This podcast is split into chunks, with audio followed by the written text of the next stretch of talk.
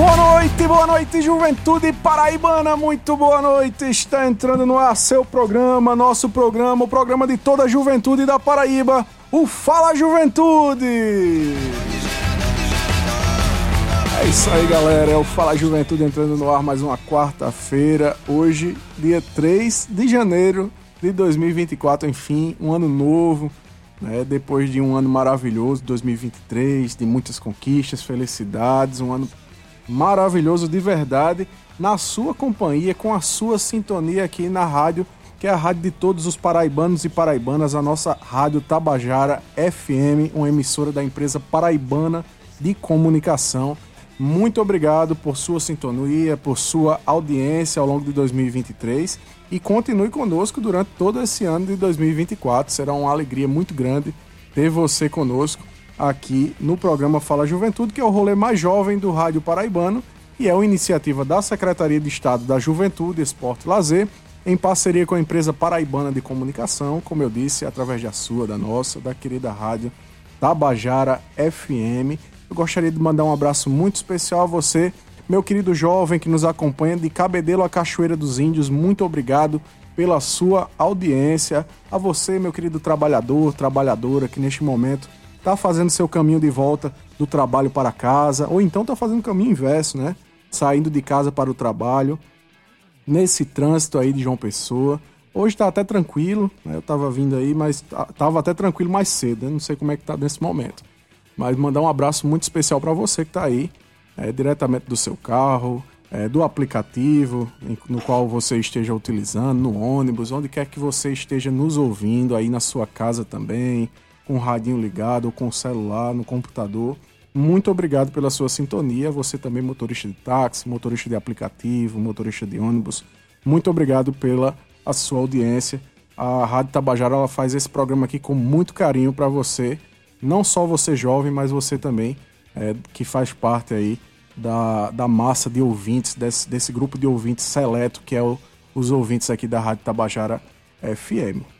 São 18 horas e 5 minutos. Eu queria dar uma boa noite muito especial aos meus companheiros de bancada hoje, meu querido amigo Pai Betinho, o nosso comandante da nave do Fala Juventude. Que... Aquele abraço! Eita, é isso aí a nave do Fala Juventude, que não é a nave do Transarreg, mas é tão boa quanto. Né? Inclusive, sempre mandar esse salve especial pro nosso amigo Dado Belo, do programa Transarreg, programa de maior audiência aí da massa regueira, parceiro nosso também aqui do programa Fala Juventude.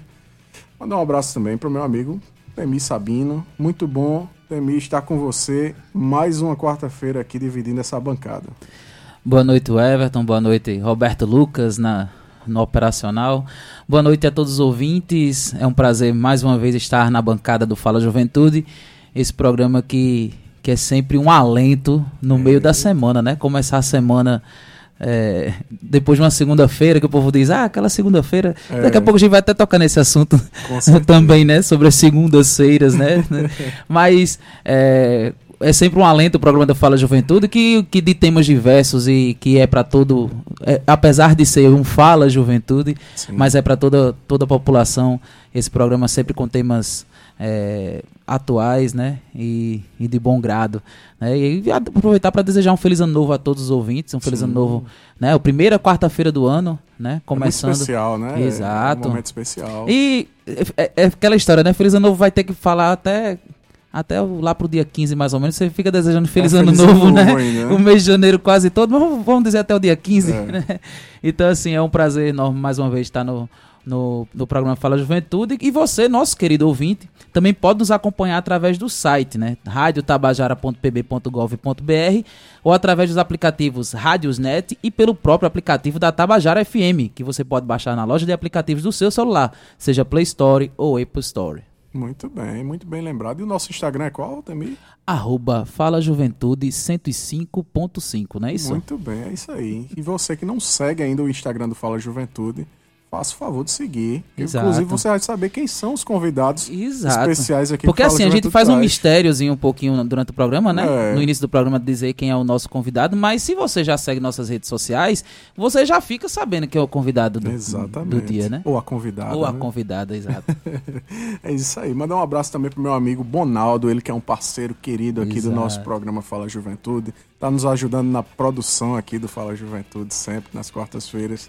Um abraço para nossa diretora-presidente, Nana H6, pelo apoio também aqui ao nosso programa Fala Juventude. Meu amigo Temi, Sim. como é que foi seu fim de ano, seu Réveillon? Conta um pouquinho pra gente. A juventude quer saber. Aí quer. É, com certeza. Assim, é, eu digo, que- eu disse a semana passada que geralmente Natal a gente passa em família e, feliz, e Ano Novo a gente passa mais com amigos, né? Mas eu terminei mudando um pouco esse ano, fico, passei com a família da minha noiva, né? Ele, a, ela- a gente tem é, duas crianças de 99 e 93 anos, né? Que somos Eita. avós da minha noiva, então assim, que requer muito cuidado. Então a gente passou e, e impressionante, eles ficaram acordados até, Até meia-noite, meia-noite. foi. Então, assim, foi uma coisa bem legal. Então, a gente- dessa vez, mudando um pouco o, a- a- o meio que o tradicional, entre aspas, né? Bem Uhum. entre aspas. é, eu passei junto com a família da minha noiva, na casa dela, então foi muito divertido. E foi legal, foi legal, foi legal, sim. É sempre bom, né, comemorar esse momento. Eu também passei. Este ano eu fui ficar um pouco mais distante da, da família, né? Geralmente eu passo com o pessoal da família. Eles gostam de ir para a igreja e tal, fazer aquela, aquele ritual de sempre.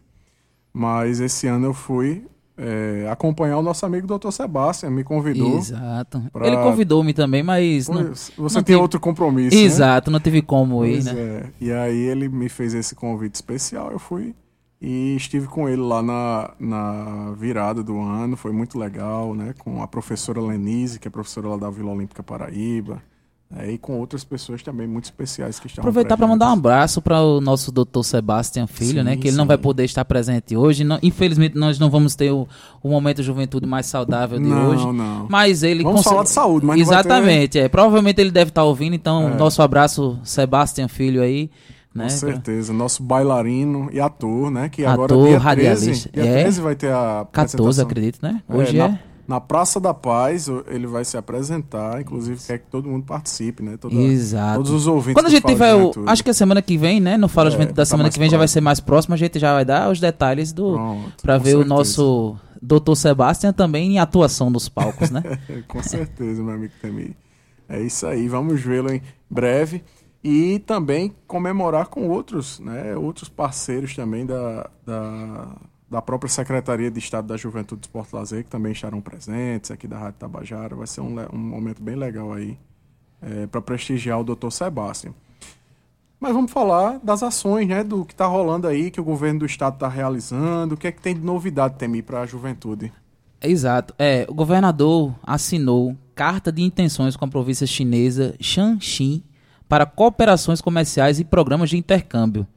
O governador João Azevedo recebeu nesta quinta-feira, no caso na quinta-feira 21, no Centro de Convenções de João Pessoa, representantes do Comitê Shanxi de Conferência Consultiva Política do Povo Chinês. Na ocasião, foi assinada uma carta de intenções que prevê cooperações econômicas e comerciais, além de programas de intercâmbio para professores e estudantes entre o governo da Paraíba e a província de Shanxi.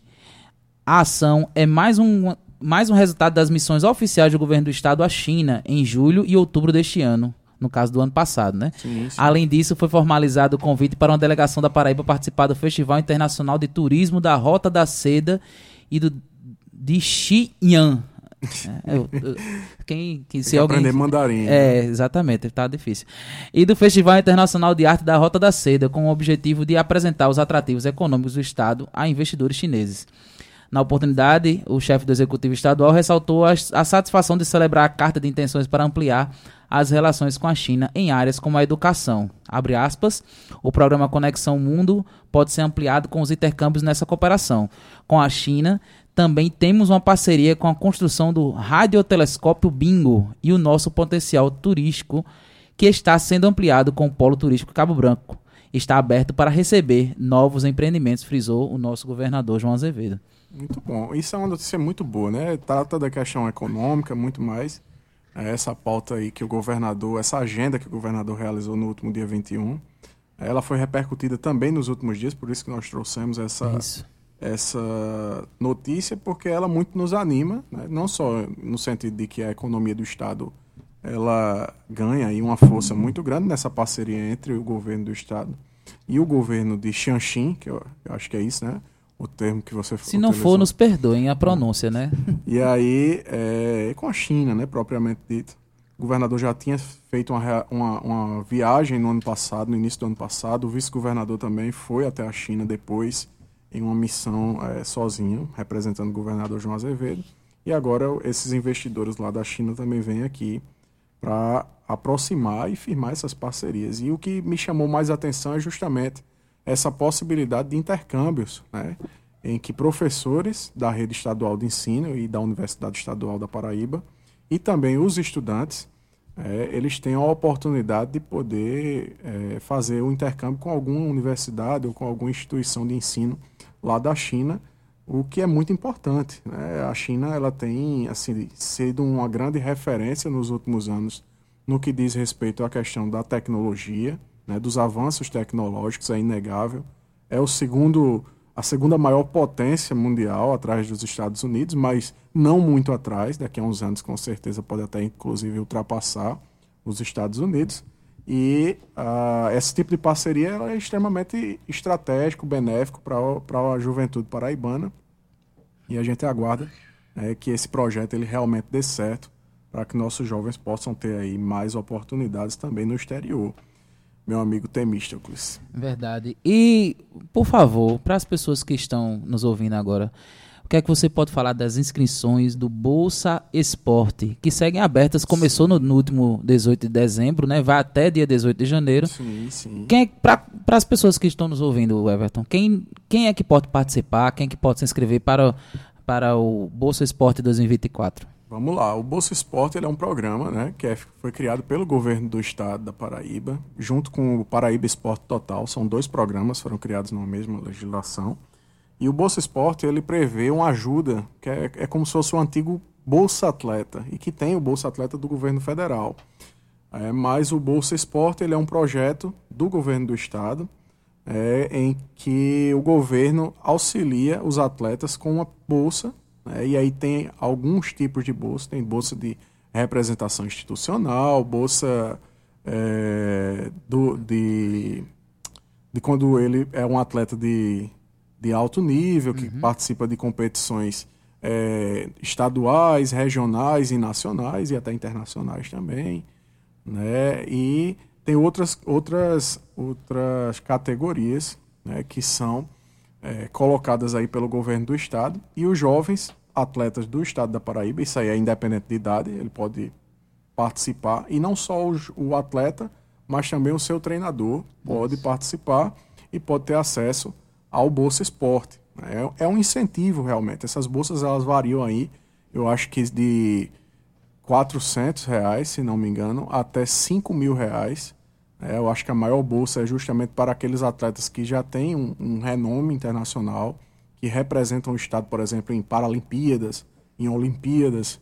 Né? E aí a gente tem os exemplos é, de Silvana Fernandes, Petrúcio e outros atletas que têm representado o Brasil e a Paraíba é, fora da, daqui do nosso país. Né? E aí, ao longo desse, desses, desses dias, né, a Secretaria de Estado da Juventude, Esporte Lazer está realizando as inscrições desde o dia 18 de dezembro lá na Vila Olímpica Paraíba. Então, para quem ainda não fez a sua inscrição, a secretaria está lá de 8 da manhã até às 16 horas, fazendo a inscrição dos atletas e dos seus técnicos no Bolsa Esporte. No caso, recebendo toda a documentação para depois essa documentação ser analisada e se aí tudo estiver ok, o jovem ou o seu treinador pode receber né, esse incentivo do governo, esse, esse, essa bolsa, né, que é tão importante né, para o desempenho dos atletas é, aqui do estado da Paraíba, que muitas vezes não tem nem como se deslocar, por Exato. exemplo, de, de sua casa para o local de treino. Então uhum. precisa de uma, uma ajuda. E essa ajuda ela vem aí é, nessa forma do Bolsa Esporte. É, é assim, é de, de suma importância, né? Eu, eu, não parece não, mas eu fui atleta, já até falei aqui em outros programas, quando as atletas, eh, inclusive de jiu-jitsu, tiveram aqui as vitórias, né? Sim, as, vitórias tiveram aqui no nosso programa. Então, assim, é, eu lembro da dificuldade que, que eu tive em 2001, 22, 23 anos atrás, hum. quando eu precisei participar, eu me classifiquei para uma. Eu fui atleta de judô, me classifiquei para o Norte e Nordeste, foi em Aracaju. E a dificuldade que tínhamos de, de conseguir esse recurso para nos deslocar, de para participar, toda, toda, toda competição tem uma taxa de inscrição, né? Toda competição tem uma taxa de inscrição, né? Tem o deslocamento para essa competição. Então, assim, é, então teve esse, esse deslocamento, teve um custo. Meus pais não tinham con tantas condições na época também. Uhum. Então, assim, foi uma dificuldade muito grande de conseguir. Eu consegui ir, fui terceiro lugar Norte-Nordeste na época. Mas, é, é para você ver a importância do, do investimento no esporte, no, não só no Estado, mas o, o, o investimento no esporte em geral, né? Sim. É o que esse, essa Bolsa Esporte pode ajudar no atleta é, a se dedicar cada vez mais àquele esporte a representar o nosso estado, né? Como você disse, em competições regionais, nacionais, internacionais. E a gente vem colhendo esse fruto, né? Então, assim, como o próprio secretário Lindolfo teve aqui há 15 dias falando do, do, do saldo positivo que tivemos nos jogos escolares, uhum. nos jogos da juventude, nos jogos paralímpicos, sempre batendo recordes de medalha. Isso tudo é por causa do incentivo e do, do investimento que está sendo feito no esporte paraibano. Né? Então, assim, você atleta de alto rendimento e o, você técnico também, que você tem um atleta, às vezes o atleta não sabe, pode acontecer do atleta não saber desse, desse programa do Sim. governo e o técnico com mais... É, vamos dizer assim, propriedade pode, pode trazer seu atleta e trazer essa documentação. Então, você que ainda não se inscreveu, como o Everton disse, lá na Vila Olímpica Paraíba, é, procure lá a sala de tênis de mesa das uhum. 8 a meio-dia, tem uma pausa para o almoço, mas volta, se não me engano, às 13h30 é, ou às 14 horas até às 16 horas. Então, assim, é, você não sabe qual é a documentação, é, você pode entrar no nosso site paraib.pb.gov.br, você pesquisar Bolsa Atleta, já aparece lá, perdão, Bolsa Esporte, já aparece lá a lista de documentação, o que você tem que imprimir, o que você tem que levar preenchido, as documentações que você precisa levar. Chegue lá, se inscreva até o dia 18 de janeiro para ser quem sabe, contemplado com o investimento do esporte paraibano. Excelente, excelente, Temi. Muito bem. E é isso, a gente espera que você realmente seja contemplado e que no final do ano, inclusive, você possa estar com a gente comemorando também lá no Prêmio Melhores do Esporte. Exato. Foi um momento belíssimo, foi, né? Foi, no Paulo Pontes, né? Muitos Não, jovens foi. participando e Acredito que 90%, 90 eram, eram jovens, né? É, 90%, 90% eram jovens recebendo homenagens pelos feitos. E geralmente feitos. o atleta ele vai até aí mais ou menos 20 e poucos anos, né? 29 Isso. anos, quando ele é tá naquela no alto rendimento ali. Verdade. E só para terminar a, a, o meu, o meu, a minha fala sobre uhum. ex-atleta que fui. Então, assim, inclusive, eu digo mais, na, na época eu deixei de, de. Eu parei com, com, com o esporte por causa justamente do investimento. Que assim, eu tive que escolher pagar minha passagem para ir para para ir para a escola no outro dia ou ir para um treino.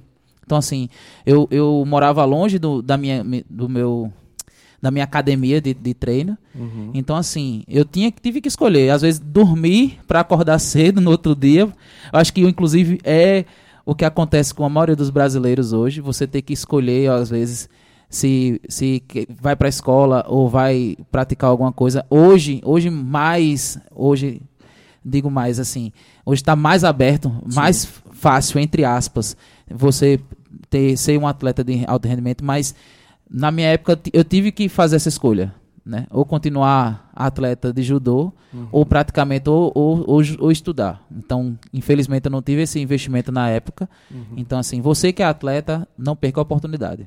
Muito bem. São 18 horas e 22 minutos. Você está ouvindo o programa Fala Juventude, programa mais jovem do Rádio Paraibano, que é uma iniciativa da Secretaria de Estado da Juventude, Esporte e Lazer, em parceria com a empresa Paraibana de Comunicação através da sua, da nossa, da querida rádio Tabajara FM.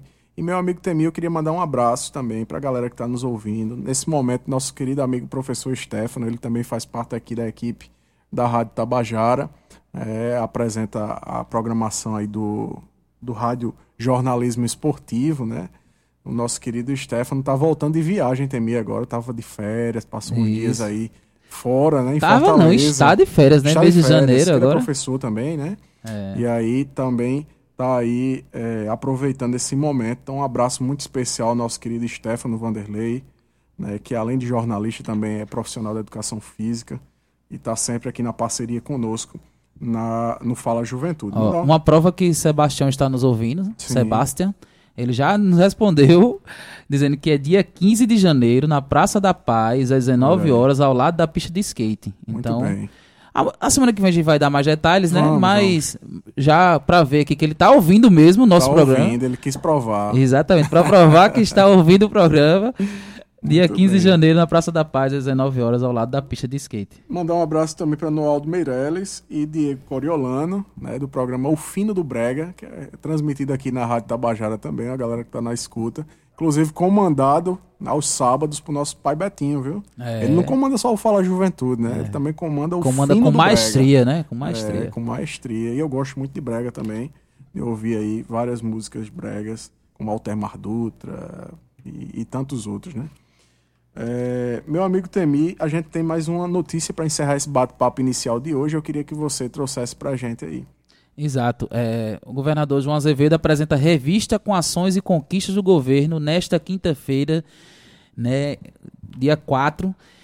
A revista Paraíba da Gente, com o balanço das obras e políticas públicas realizadas no período, no ano 2023. Né? A solenidade irá ocorrer às 10 horas no Teatro Paulo Pontes, no Espaço Cultural José Lins do Rego, em João Pessoa. Na sequência, João Azevedo concede entrevista coletiva à imprensa. O chefe do Executivo Estadual também irá detalhar um cronograma de obras que serão inauguradas nos próximos dias nas áreas da educação, infraestrutura e agricultura familiar em vários municípios do estado. O gestor ainda destacará novos programas e obras que serão lançados em breve, com destaques nas áreas da saúde e esgotamento sanitário. Então, você que quiser ver esse lançamento da revista Paraíba da Gente, que é um balanço do que foi feito no ano 2023, amanhã às 10 horas, no Teatro Paulo Pontes, com a presença de, da, da, de todo o governo, né? Sim, Digamos, todos presentes. todos né? presentes. Estaremos lá também, né? Com certeza. Pra Inclusive, o, o- o governador fez esse, esse convite a, a todos os servidores nos grupos, né? Isso. Convidando todo mundo para participar. É, e vai ser um momento muito legal de prestação de contas, né? Ele já fez assim uma prestação de contas, mas vai entregar essa revista aí mostrando as obras e, e os investimentos que têm sido feitos no estado da Paraíba. Então ser um- Inclusive, a, sobre, Inclusive a- da nossa sobre da, secretaria. da Secretaria, né? Do Da Esporte, da secretaria. Juventude, Esporte Lazer. Com certeza. E esse ano promete, viu? É. Que eu soube aí, só da juventude vai ter mais de 4 milhões de reais Olha só. investido em qualificação profissional, numa parceria com o governo federal. Então, é, promete. Promete. muita coisa 2024 começando com tudo, né? boa. É, 2024, exatamente. 18 horas e 26 minutos, meu amigo Temístocles Sabino. Hoje a gente não tem momento de juventude mais saudável, né? Mas eu queria que, sem demora, né? porque o pessoal já está ansioso para saber Isso. quem é a pessoa que vai estar conosco hoje aqui, conversando, explicando a respeito do- da temática que nós vamos tratar nesta, nesta quarta-feira. E eu queria que você apresentasse quem é a pessoa que nós convidamos para estar conosco no rolê do Fala Juventude. Exato. É, ela é psicóloga, pe- perdão, ela é psicóloga clínica com abordagem centrada na pessoa e fenomenologia existencial. Também é pós-graduada em avaliação psicológica. Seja bem-vinda, Raíza Rodrigues. Olá, boa noite. Gostaria, antes de qualquer coisa, agradecer né, o convite da Rádio Tabajara. É sempre uma honra, o Everton, poder voltar, né, depois de tanto É. tempo. e o assunto da qual vocês escolheram também é, eu falo com muito gosto, porque se trata daquilo que todos nós buscamos. Né? Todos nós temos algo em comum. Eu, você, todos. Todos nós queremos ser felizes, né? A gente quer a felicidade. Quem não quer? Sim, sim. E quando se trata do assunto felicidade, a gente pensa logo em uma vida plena, numa vida realizada, né? Uma vida onde não há frustrações. E eu acho importante a gente falar é, que a felicidade, ela é bem diferente daquilo que a gente chama de alegria. Né? Todos nós buscamos a felicidade, mas, a felicidade, mas será que a gente está buscando da forma certa? Como assim, Raíssa? A felicidade, ela é algo, ela é individual, é autopercepção, certo? A alegria é aquilo que é momentâneo. Então, o celular que você compra é momentâneo. Um carro que você compra é momentâneo. Você fica alegre naquele momento, mas depois passa e você está sempre tendo uma necessidade de estar alegre. Exato. Só que quem é que é alegre todos os dias, né? E aí, quando você trouxe aquela pergunta sobre uma vida plena, eu comecei a me questionar, assim, como é que eu vou falar para os jovens que não têm uma vida plena, mas que é possível a gente levar uma vida leve, aprendendo a lidar com a vida. Raíssa, mas a gente busca uma vida plena, a gente busca... Se a gente não acordar tendo um sentido por buscar, ter algo para buscar, a gente não tem sentido em trabalhar, esse ciclo, né? Repetitivo. Mas o que diferencia a alegria da felicidade é que a felicidade, primeiro, ela é uma autopercepção, tá? Eu não sei se a palavra seria estrutural. Meu esposo co- costuma dizer que estrutural não seria a palavra, mas eu vou trazer essa palavra. É algo é estrutural. É mesmo quando eu não acordo no dia muito bom, mesmo quando eu não estou no dia ideal, eu não tenho dúvida que eu sou feliz. Né? E aí a gente vê muitas pessoas buscando a, a tal felicidade, mas quando na verdade o que elas estão encontrando é alegria. Porque a exigência da felicidade, ela é complexa, mas ela também é simples. E ela exige coisas que a gente tem perdido. A gente tem perdido com o passar do tempo, que está nas coisas simples, é o que atribui o sentido. O que vem tem que agregar. Mas aí a gente tem a gente tem desaprendido a ser legal com a gente mesmo. A gente tem sempre se culpado muito, se cobrado demais, né? É, a vida é uma caminhada, a vida exige movimento. Se você for ver, tudo está em movimento. A natureza está em movimento. E aí eu pergunto, como as pessoas me perguntam, eu atendo muito adolescentes, né? No, no meu consultório. E aí uma das coisas que é comum é, ah, Raíssa, eu quero uma vida equilibrada. Eu quero achar o equilíbrio da minha vida. E é interessante porque quando a gente vai falar sobre uma vida equilibrada, a gente vai atrelar a uma, a uma constância da vida, né? A gente atrela isso. Mas será que não é justamente o contrário? Para eu poder achar, achar esse equilíbrio, eu não tenho que aprender a lidar com a minha inconstância do meu existir? Porque esse movimento que a gente fala, que a vida está em movimento, é muito disso. Vai ter dia que você vai estar em alta, vai ter dia que você tá em, vai estar em baixa. E como é que eu lido com isso? Porque a gente vai falar de saúde mental, né? Uma vida plena de saúde mental. E aí, como é que eu lido? O que é uma... Aí, se eu perguntar o que é uma saúde mental, algumas pessoas podem falar, ah, é uma, é uma pessoa que não tem nenhuma patologia, não tem nenhum diagnóstico. Será? Eu costumo dizer que a saúde mental é o modo como eu lido com a vida. É o modo como eu vou enfrentar os sabores, os dissabores, aquilo que eu não planejei, aquilo que eu planejei deu errado. Como é que eu lido com as minhas frustrações? É a capacidade de lidar com aquilo que não está no meu alcance, aquilo que não depende de mim. Aí mora a saúde mental. É aí que a gente pode começar a falar de uma vida feliz, não plena, porque eu sempre, é, meus pacientes até riem quando eu digo assim, olha, se você fizer terapia e disser, alguém chegar e dizer, olha, agora eu estou plenamente feliz, eu vou dizer, volte, deu alguma coisa errada. Porque é pra gente aprender a lidar com a vida. A vida não é o tempo todo, o tempo todo acordar alegre. coisa boa, né? A vida né? não é só de coisa boa. Como é que eu tenho lidado? A pergunta é você, ouvinte, né? Como é que você tem lidado com os dissabores? Aquilo que você programou e não deu certo? Ou com aquilo que você não programou e aconteceu? Né? Como é que você tem lidado com a exigência da vida? Porque, né? Tem muitas exigências. A gente está sendo... Viver é decisão, viver é escolha, né? E aí, uma coisa que eu tenho percebido muito, que a gente tem feito com frequência, é terceirizar a nossa, a nossa tão buscada felicidade. Então, o que eu digo, o que eu deixo para vocês hoje, ouvintes, não terceirizem a vida de vocês. Não vá fazer algo porque fulano fez, porque ciclano fez. As comparações têm sido um mal muito grande que tem feito muitas pessoas sofrerem. Porque estão buscando sempre algo que está para além. Aí quando a gente vai falar de metas, a gente está começando agora 2024, e quando a gente vai falar de vida, a gente quer falar de metas. Raíssa, tá, beleza. Mas aí como é que eu faço para estruturar nessa minha vida, organizar? A gente tenta, mas ela não vai ser 100% dentro daquilo. E uma coisa que eu tenho aprendido muito é que nem sempre o fato de eu desviar o caminho significa que eu não vou chegar no destino. Às vezes só foi o caminho que desviou, mas o destino pode ser o mesmo. Porque algumas coisas dependem exclusivamente da gente. O modo como eu lido com a vida é que vai determinar onde eu vou chegar.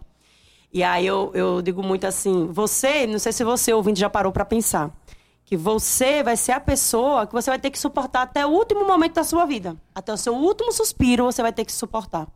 E o modo como você se percebe, o modo como você se enxerga é o que vai definir o modo como você vai enxergar a vida. Não adianta a gente querer ver beleza na vida se a gente não consegue enxergar o nosso interior de uma forma bela também. com autocuidado, autoacolhimento, uma paciência consigo. É, eu sempre costumo dizer que eu sou muito boazinha comigo mesma, porque eu avalio muito assim as coisas que eu não foco muito naquilo que não deu certo. Eu foco naquilo que, eu, que deu certo. E no que é que eu preciso fazer para que dê certo. Eu tenho uma, eu uso umas estratégias assim quando a gente vai falar sobre metas de vida, porque nem sempre o que eu posso está atrelado ao que eu quero e nem está atrelado ao que eu preciso. E aí eu sempre faço assim, ó, vamos fazer uma lista sobre o que eu posso, o que eu quero, o que eu preciso, quando a gente vai falar de metas. Uhum. Porque o que eu, o que eu quero eu, ah, eu quero tantas coisas. Isso, onde é que eu gostaria de estar agora? Eu queria... Os falar, né, o que a gente quer. É muita coisa, a, gente, né? quer, a gente tá querendo sempre. É, esse é o nosso combustível. É Mas eu posso? Ah, vamos mais embaixo. Eu preciso. Por que, que a gente tem criado tantas necessidades que, se a gente for olhar, a gente não precisa de muito? A gente está botando a nossa felicidade em coisas que escapam da mão da gente, é momentâneo, uhum. sabe? E aí existem alguns teóricos da minha abordagem, como existem outros filósofos também que vai falar em, em, uma linguagem diferente sobre o ser humano que se expande e que se retrai. Sabe aquele equilíbrio, aquela inconstância da vida para poder encontrar esse equilíbrio? Aquele momento onde você vai se expandir e o momento onde você vai se retrair. O momento onde você vai estar em alta e o momento onde você vai estar em baixa. A gente tem buscado muita cura, por exemplo, da ansiedade.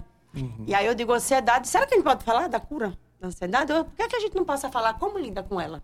Como lidar com ela? Porque é uma ansiedade. Né? Como é que eu vou lidar? Eu sempre digo, quanto mais você trouxer o inimigo para perto, menos controle ele vai ter sobre você. Então, se você sabe de onde vem, e aí entra o um ponto importante, porque às vezes a gente sofre, a gente não sabe pelo que a gente sofre. A gente não sabe por que, é que a gente sofre. A gente não aprendeu a se acessar. A gente está sempre buscando lidar na nossa. Ah, veja, a vida é minha, é da minha existência que eu estou falando, mas eu não sei dar conta dela. Eu nem sei muitas vezes nem quem eu sou, o que eu gosto, o que eu gostaria de ser, uhum. o que as uhum. pessoas esperam que eu seja, né? E essa é uma frustração muito comum hoje entre os jovens. Raíza, até aqui eu fui guiada pelos meus pais. Né? Meus pais têm as projeções, têm os erros, os acessos. Eu sou mãe também, eu, eu posso falar também isso com propriedade. Mas chega uma hora na vida que você se olha e você diz, tá, até aqui, mas agora e eu? O que é que é meu? O que é que não é? O que é que é do outro? Uhum. E aí entra a confusão, né? Aí entra aquela famosa crise existencial. E nessa crise existencial, se você não se atentar a ela, entender que isso faz parte do movimento de construção, que isso não é um bicho de sete cabeças, talvez as crises ela tem sempre algo a nos ensinar, mas a gente precisa estar aberto para ouvir, para entender de onde vem, por que vem.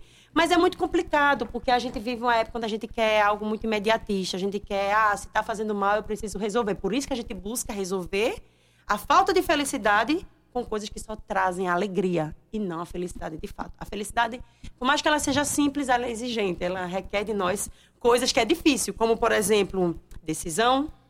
A gente precisa viver é decisão. Todos os dias nós estamos decidindo, desde o dia que você acorda, a roupa que você vai vestir, ao trabalho que você vai escolher, né? Tudo isso é decisão, as grandes coisas. E a gente muitas vezes abre mão de escolher, de decidir, porque a gente não quer arcar com as consequências. Ora, eu sou um ser no mundo que busca a felicidade o tempo todo. Então, se eu quero felicidade, não dá para se falar em consequências das minhas escolhas, né?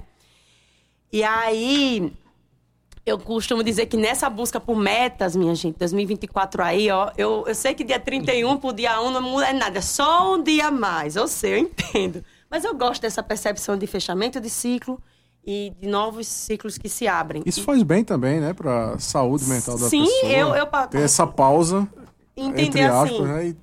eu, o que é que eu fiz até aqui? Eu olho para trás, o que foi que eu conquistei, o que foi que eu não conquistei, o que foi que eu almejei? Será que, eu, o que eu almejo está uhum. acessível ao que eu tenho, ao que eu posso? E eu preciso? E é interessante porque quando eu faço essa busca sobre o que eu quero, o que eu posso, o que eu preciso, é, é entre conflito. Porque é uhum. é quando a pessoa fala, caramba, eu percebo que nem tudo que eu quero eu posso, e tá tudo bem.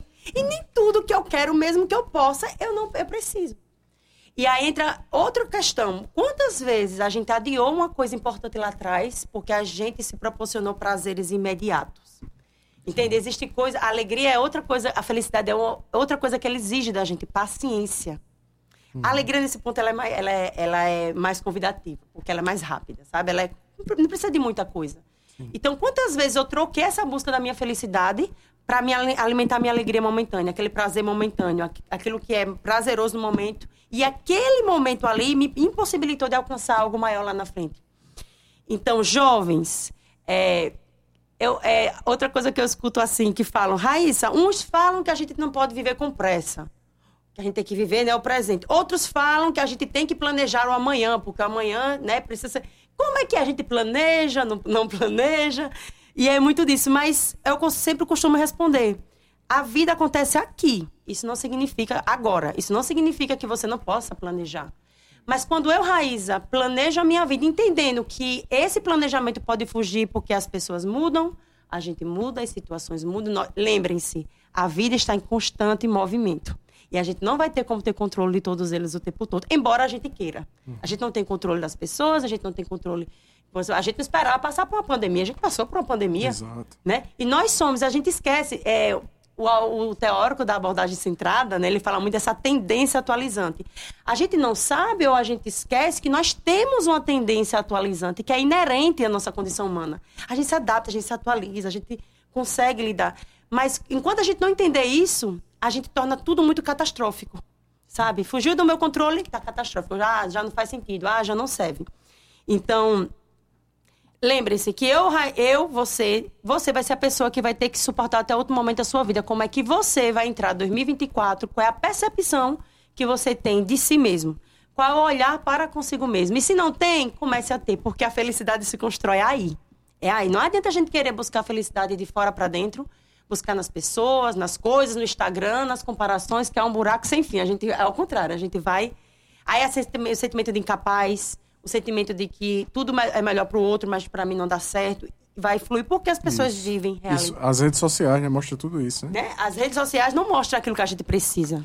É, você tocou no assunto de pandemia, né? Que passamos agora em 2020, 21, 22.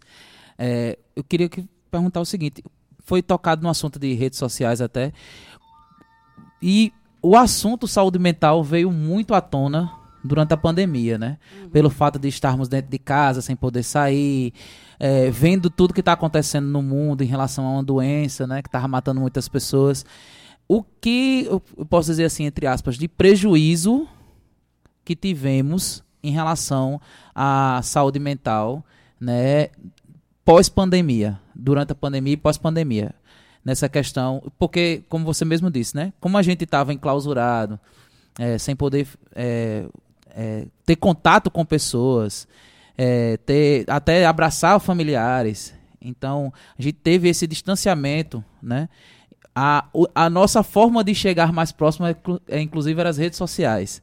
Né? Então, assim, o que é que a gente pode dizer que tivemos de, entre aspas, prejuízo no pós-pandemia em relação à saúde mental que você pode dizer agora e que a gente pode, é, vamos dizer assim, colocar até como meta de de tirar esse prejuízo que foi dado na partir de 2024. Quer complementar? Isso é importante é, você fazer essa pergunta, Temi.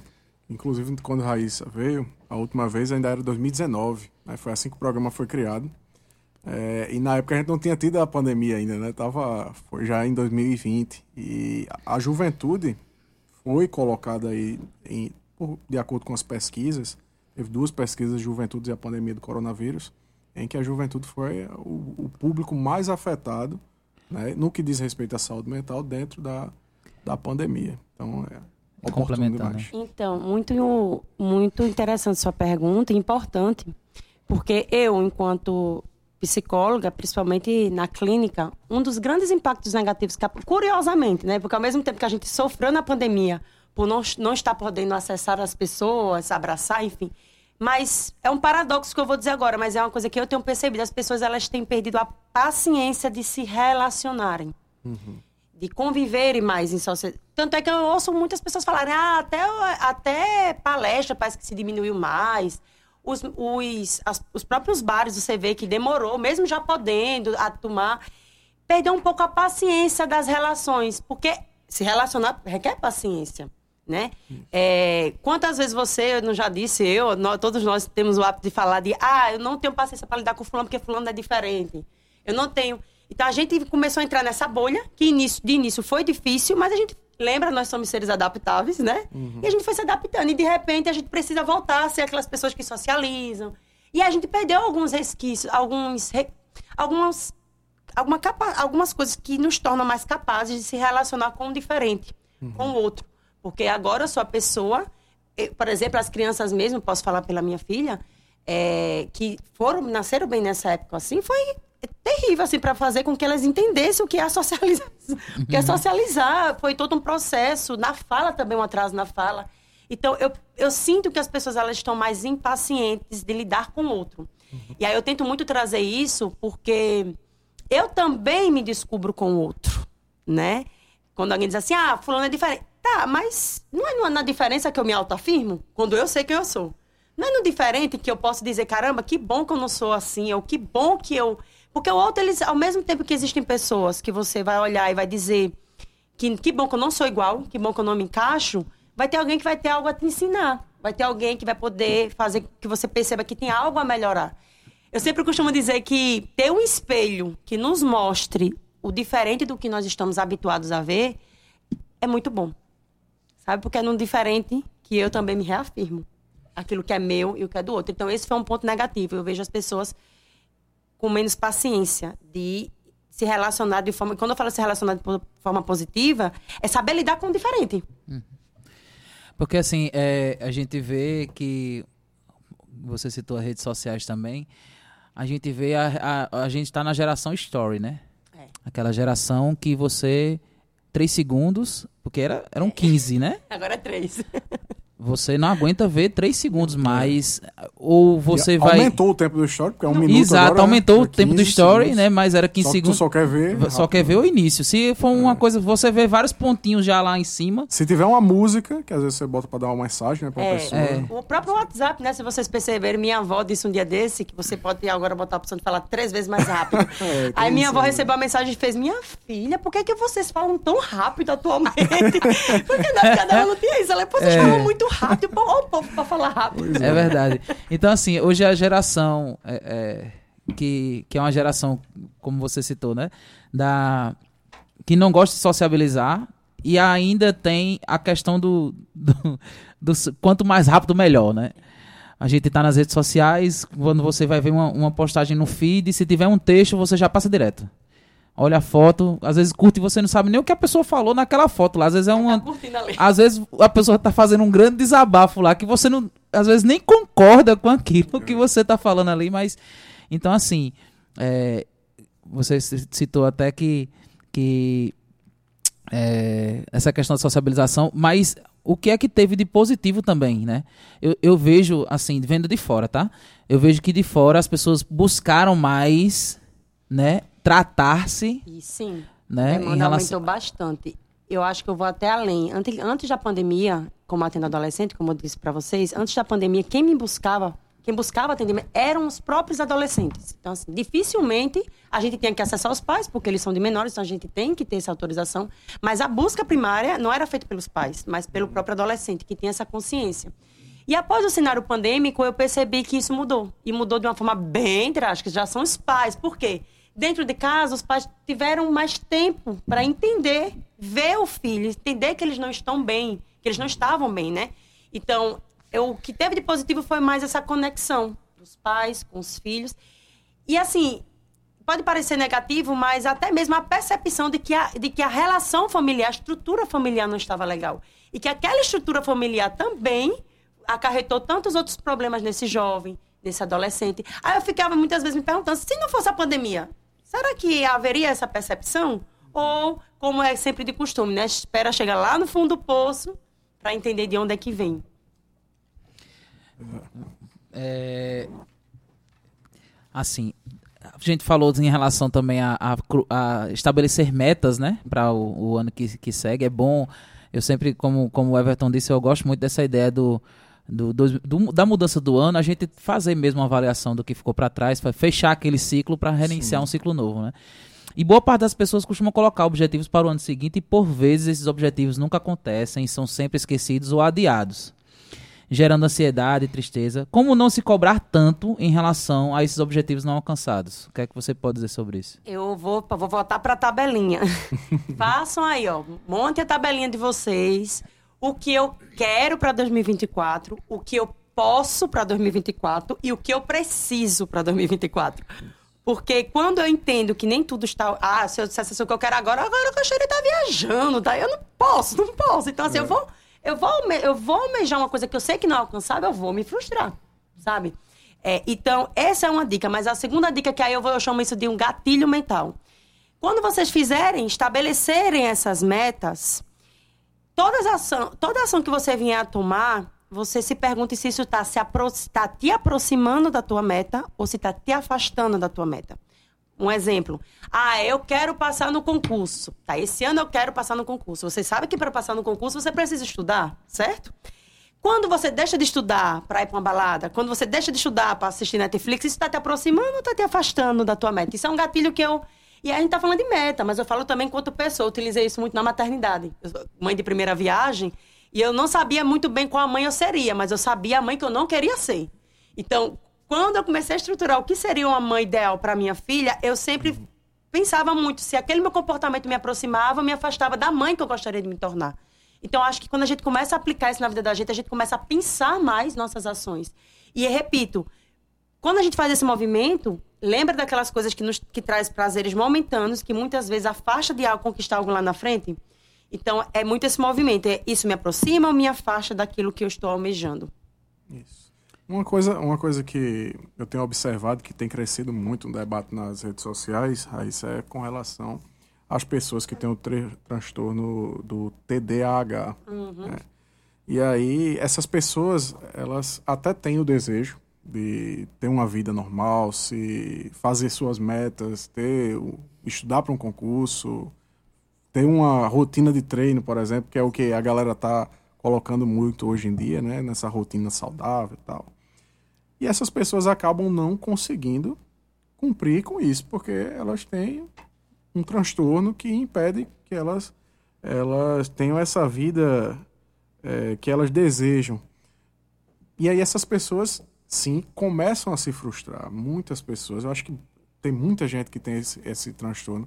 É, é, às vezes a gente tá conversando com uma pessoa no trabalho, ah, rapaz, eu acho que eu tenho também, porque eu vivo assim, devagando, não sei o quê. É, e aí, é, parece ser uma coisa muito comum. O que mensagem tu daria para essas pessoas que podem ficar frustradas ao longo do ano, inclusive por não conseguir cumprir com suas metas, com seus desejos? Então, é, primeira coisa, e aí eu vou falar para os pais, tá? Você falou do TDAH e foi muito importante falar, porque isso a gente visto com muita frequência, né? Ah, porque eu tenho TDAH. Aí quando alguém chega para mim e fala, ah, Raíssa, eu fui diagnosticado com TDAH. Eu disse, tá, mas tu foi diagnosticado como? Né? Porque isso é uma preocupação que eu particularmente tenho. Como tu foi? Ah, na primeira sessão que eu fui com o profissional, tá, ele já diagnosticou. Como? né? Eu sou, eu sou especialista em avaliação psicológica, a gente aprende, a gente entende que para você chegar a um diagnóstico desse, você precisa principalmente passar por uma avaliação psicológica. E a avaliação psicológica não é uma sessão, não é duas, a gente usa instrumentos, teste psicológico, entrevista, anamnese, é tanta coisa para poder se chegar, existem instrumentos técnicos para isso, para se chegar. E agora parece que, eu percebo também outra coisa, parece que existem as pessoas que sofrem quando são diagnosticadas com isso, mas existem as pessoas que estão querendo isso, porque assim, é meio que uma autossabotagem. Sabe, se eu tiver um TDAH, então tudo justifica. Então é muito importante a gente entender, primeiro, tá, tu foi diagnosticado, tu foi diagnosticado da forma certa, porque um diagnóstico muda a vida de uma pessoa, né? E se for, existe medicação que vai te ajudar. É, Existem algumas medicações, outras mais caras, mais baratas, que vai te dar esse banco de atenção, né? Então, é, você toma uma medicação tal e aí você vai ter tão X de atenção, que vai te proporcionar essa sensação de que você consegue se concentrar mais e realizar, assim, suas tarefas. Existem também técnicas, quando a gente tem um diagnóstico preciso, de fato, que condiz com a, com a minha realidade, eu aprendo a conviver com aquilo próximo à vida mais normal possível, né? É, mas isso também tem outro, outro ponto que eu vou trazer que eu acho importante, aí eu vou falar para os pais. É muito importante que os pais fiquem atentos às crianças mais jovens, às crianças, né, os, os pré-adolescentes. Por quê? Gente, uma pessoa que vem ter um diagnóstico de TDAH bem tarde, ela mexe muito com a autoestima dela. Isso é um ponto negativo. Você vai perceber que uma pessoa que tem de fato TDAH, que foi diagnosticado já na fase adulta, ela tem uma autoestima muito abalada, assim. Por quê? Porque ela, sem saber, sempre percebeu que todo mundo era capaz e ela não. Meu irmão é capaz de conseguir algo e eu não. Minha, minha irmã, fulano, e por quê? Então isso vai mexendo e fazendo cada vez mais ela se sentir incapaz para tudo. Quando a gente tem esse diagnóstico e eu entendo a origem, de onde é que vem tudo aquilo que eu sinto, eu também aprendo a ter paciência comigo e a lidar com aquilo que é meu, né? Então, é, quanto à sua pergunta para a gente resumir, Sim. o diagnóstico é importante e o diagnóstico é importante que seja feito não na primeira consulta com o psicólogo, na primeira sessão com o psiquiatra. É importante que você esteja em acompanhamento, avaliação, avaliação psicológica, o que também é um problema, porque, infelizmente, a psicologia ainda não está tão atrelada às políticas públicas, né? Então, isso é uma pena. Então, a avaliação psicológica, até o, nem plano de saúde cobre. Então, é um pouco, é, para algumas pessoas, é inacessível pelo preço, porque é um processo de dois, três meses trabalhoso. Então, algumas pessoas até querem, mas não podem, né? E aí, eu, em contrapartida, eu me preocupo porque se eu, tenho, se eu não tenho um diagnóstico que condiz com a minha realidade, eu posso estar tomando uma medicação que não vai resolver ou que eu nunca tive aquilo. Como eu já tive casos de, de ter pacientes pré-adolescentes que tinham todos os sinais de TDAH e que tinham condições de fazer esse acompanhamento, encaminhar para avaliação psicológica e não ter. E não ter. E aí, pronto, aí a gente, enquanto psicóloga, a gente tem a hipótese A, que era o TDAH, a gente tem a hipótese B, que era um outro histórico. Então, se a hipótese A, que a gente não pode dispensar, né? A, uhum. nós, somos um, nós somos seres biopsicossocial. Então, a gente não pode descartar uma, uma, uma, possibilidade fisiológica, mas descartando isso, a gente trabalha com a hipótese B. A gente vai trabalhar em cima daquilo. Mas para isso precisa descartar. Mas eu pergunto, e quem não tem como? Como é que fica? Aí vocês entendem que nesse ponto é muito mais fácil eu ter logo um diagnóstico e tomar um remédio, me sentir melhor e nem saber se aquilo realmente condiz com a minha Exato. realidade. Porque assim, a gente vive numa época, gente, que desatenção, hiperatividade, não, ninguém precisa ter TDAH para ter hoje em dia, não. Você acabou de falar. Por que, é que a gente está nessa era do TikTok, do 3 segundos? Porque ninguém aguenta, mas ninguém tem mais paciência. É. Eu estava vendo uma pesquisa que disse que, eu não lembro exatamente a, a porcentagem, mas não, eu lembro que na hora quando eu li, aquilo, caramba, aquilo me deixou bem triste. A porcentagem de jovens eram altíssima, que não conseguiam ler mais de 10 páginas de um livro. Entende? Então, se for assim, a gente vai você disse, eu às vezes eu escuto alguém falar TDAH, eu tenho. Se você abrir o livro manual lá, você vai se identificar com um bocado de coisa, viu? Porque eu parei de, com isso, a gente se identifica com tudo.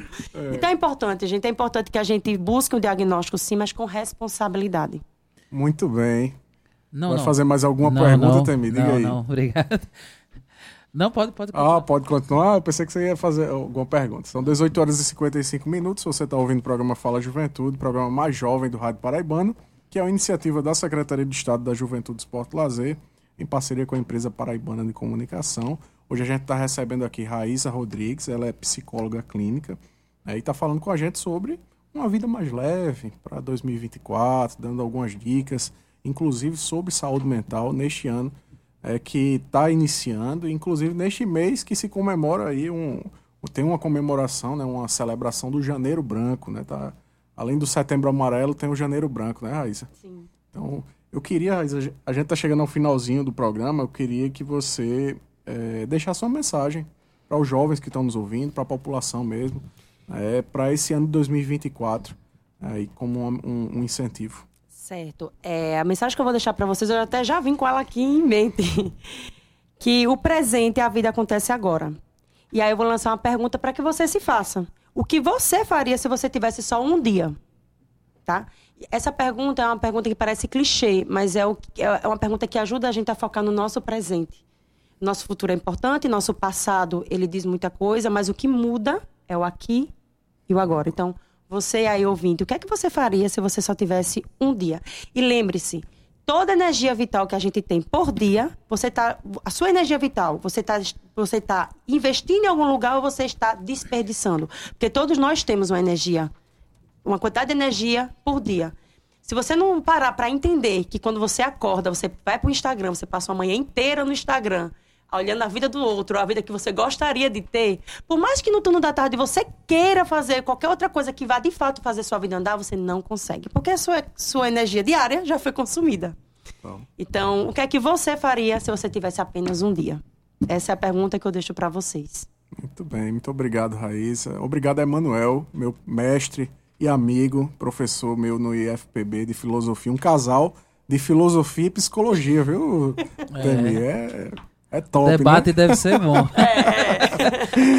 Mas vamos lá, vamos pra programação cultural da semana, Temico. O que é que tem aí para o fim de semana pra juventude? É o spoiler da semana. Chega junto que todas as sextas de janeiro estarão imperdíveis, com muita música envolvente.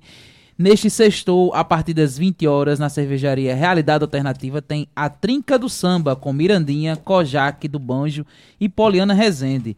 Os sábados também não ficarão por baixo, pois é, neste próximo sábado tem Xande Avião, Alok, Bel Marx e Hugo Guilherme, no primeiro dia do Fest Verão 2024, em Cabedelo. Já em João Pessoa terá o Forró Fest, é, com o Forró da Live, Fabrício Rodrigues, Flávio José e a banda Cascavel. Muito bom, inclusive forró da live sua irmã, né? Exato. Olha aí. Ah, é Forró da Live, banda da minha irmã Letícia, que fez aniversário dia 1 de janeiro. Né? Parabéns pra Letícia. E vamos Everton, lá, né? e a frase da A semana? frase da semana é do poeta inglês William Shakespeare e diz o seguinte, abre aspas, tem mais do que mostras, fala menos do que sabes, fecha aspas. É uma mensagem aí para nós refletirmos. Agradecer a nossa diretora presidente da EPC no NH6, ao diretor de rádio e TV da EPC Rui Leitão, aos trabalhos técnicos de Roberto Lucas, podcast do Fala Juventude Gabi Alencar, música de abertura Banda Paulo da Doido, produção e apresentação Weve Correia, Temi Sabino e Sebastião Filho e direção do seu Fala Juventude. Eu, seu amigo Everton, até quarta-feira que vem. Um bom 2024 e um grande beijo. Valeu. Valeu, até a próxima.